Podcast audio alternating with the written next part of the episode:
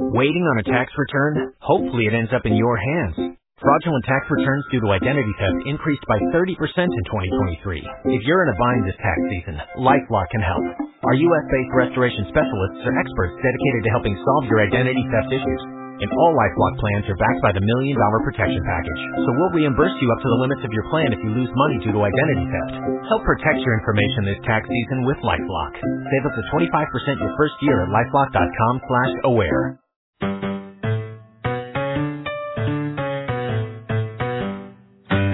Mientras tanto, un libro.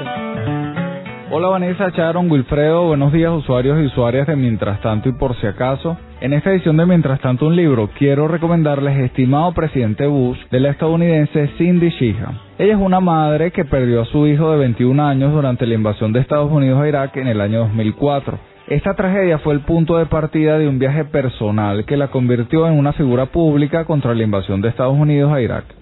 Cindy levantó su voz para condenar la guerra cuando la mayoría del pueblo estadounidense respaldaba al presidente Bush. Ella protestó durante una época oscura para el mundo.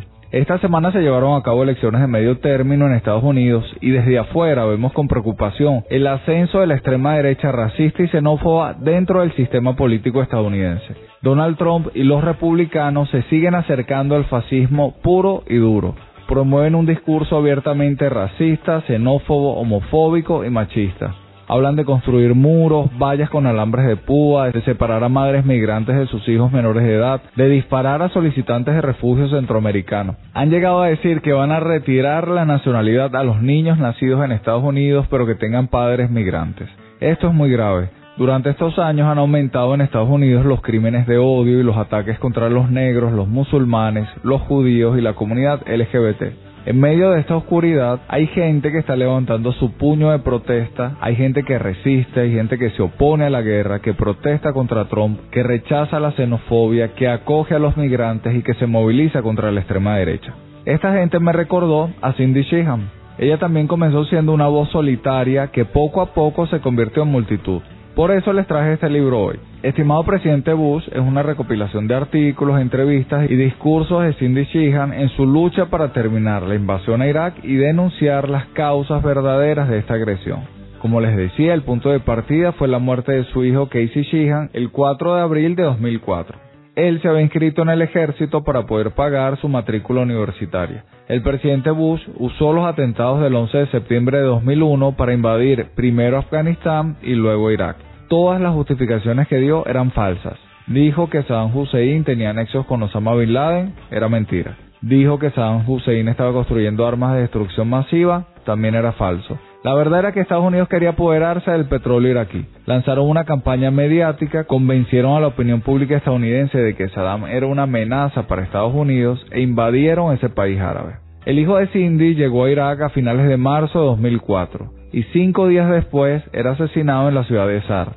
Esta pérdida le provocó a Cindy mucho dolor, no es frecuente que una madre entierre a su hijo y ella y su familia quedaron devastados.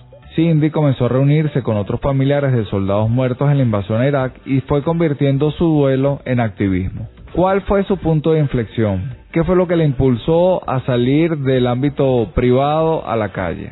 Bueno, en el libro ella cuenta que un día una de sus hijas, Carly, le leyó un poema que había escrito por la muerte de su hermano y la guerra de Irak.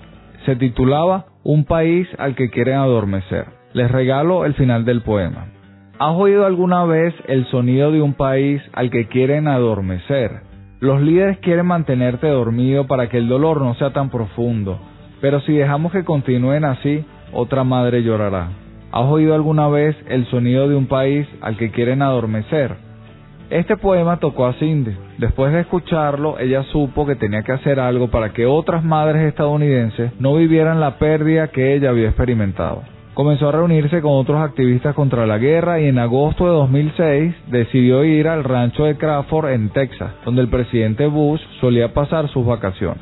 Ella fue con la intención de preguntarle a Bush por qué habían invadido Irak y cuáles eran las causas nobles por las cuales su hijo fue asesinado.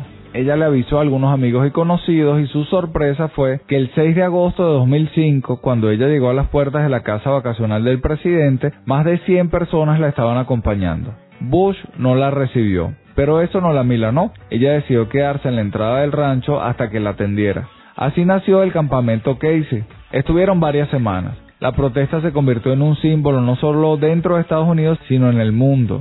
Ellos fueron amenazados, perseguidos, hostigados, pero nunca se rindieron. Cindy quería preguntarle directamente a Bush por qué habían ido a la guerra. Este libro nos ayuda a entender parte de su lucha.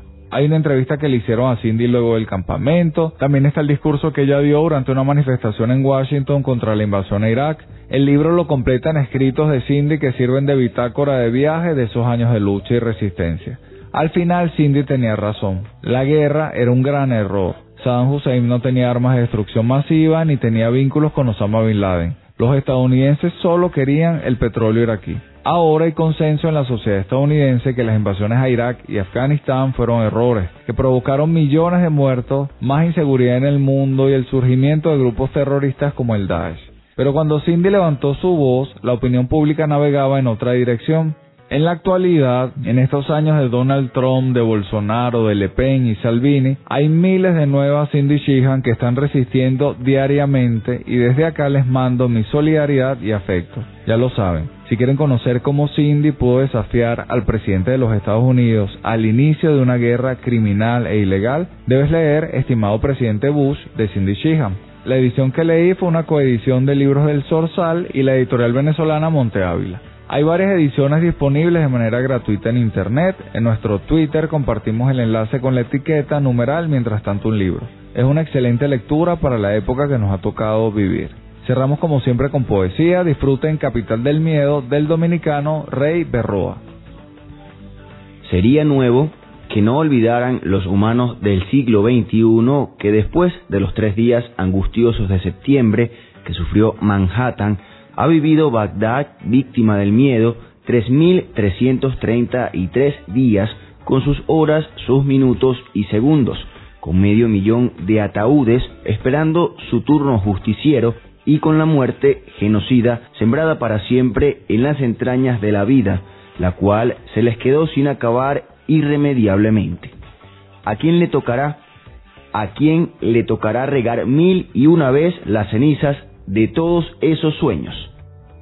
Escuchabas Capital del Miedo del dominicano Rey Berroa. Este poema forma parte del Libro de los Dones y los Bienes de Rey. Él nació en República Dominicana en 1949. Ha hecho de todo. Ha sido poeta, ensayista, crítico literario, antólogo, traductor, dramaturgo y profesor universitario. Desde el 2001 es coordinador del Maratón Anual de Poesía. Sus textos han sido traducidos al portugués, italiano, turco e inglés. Este poemario lo hizo la editorial pública venezolana El Perro y la Rana y forma parte de la colección Poesía del Mundo. Bueno, Vanessa, antes de despedirme, te deseo unas excelentes vacaciones, descansa un montón, disfruta estas semanas con tu familia y nos vemos en diciembre para seguir construyendo la patria grande. Volvemos contigo. Mientras tanto, un libro.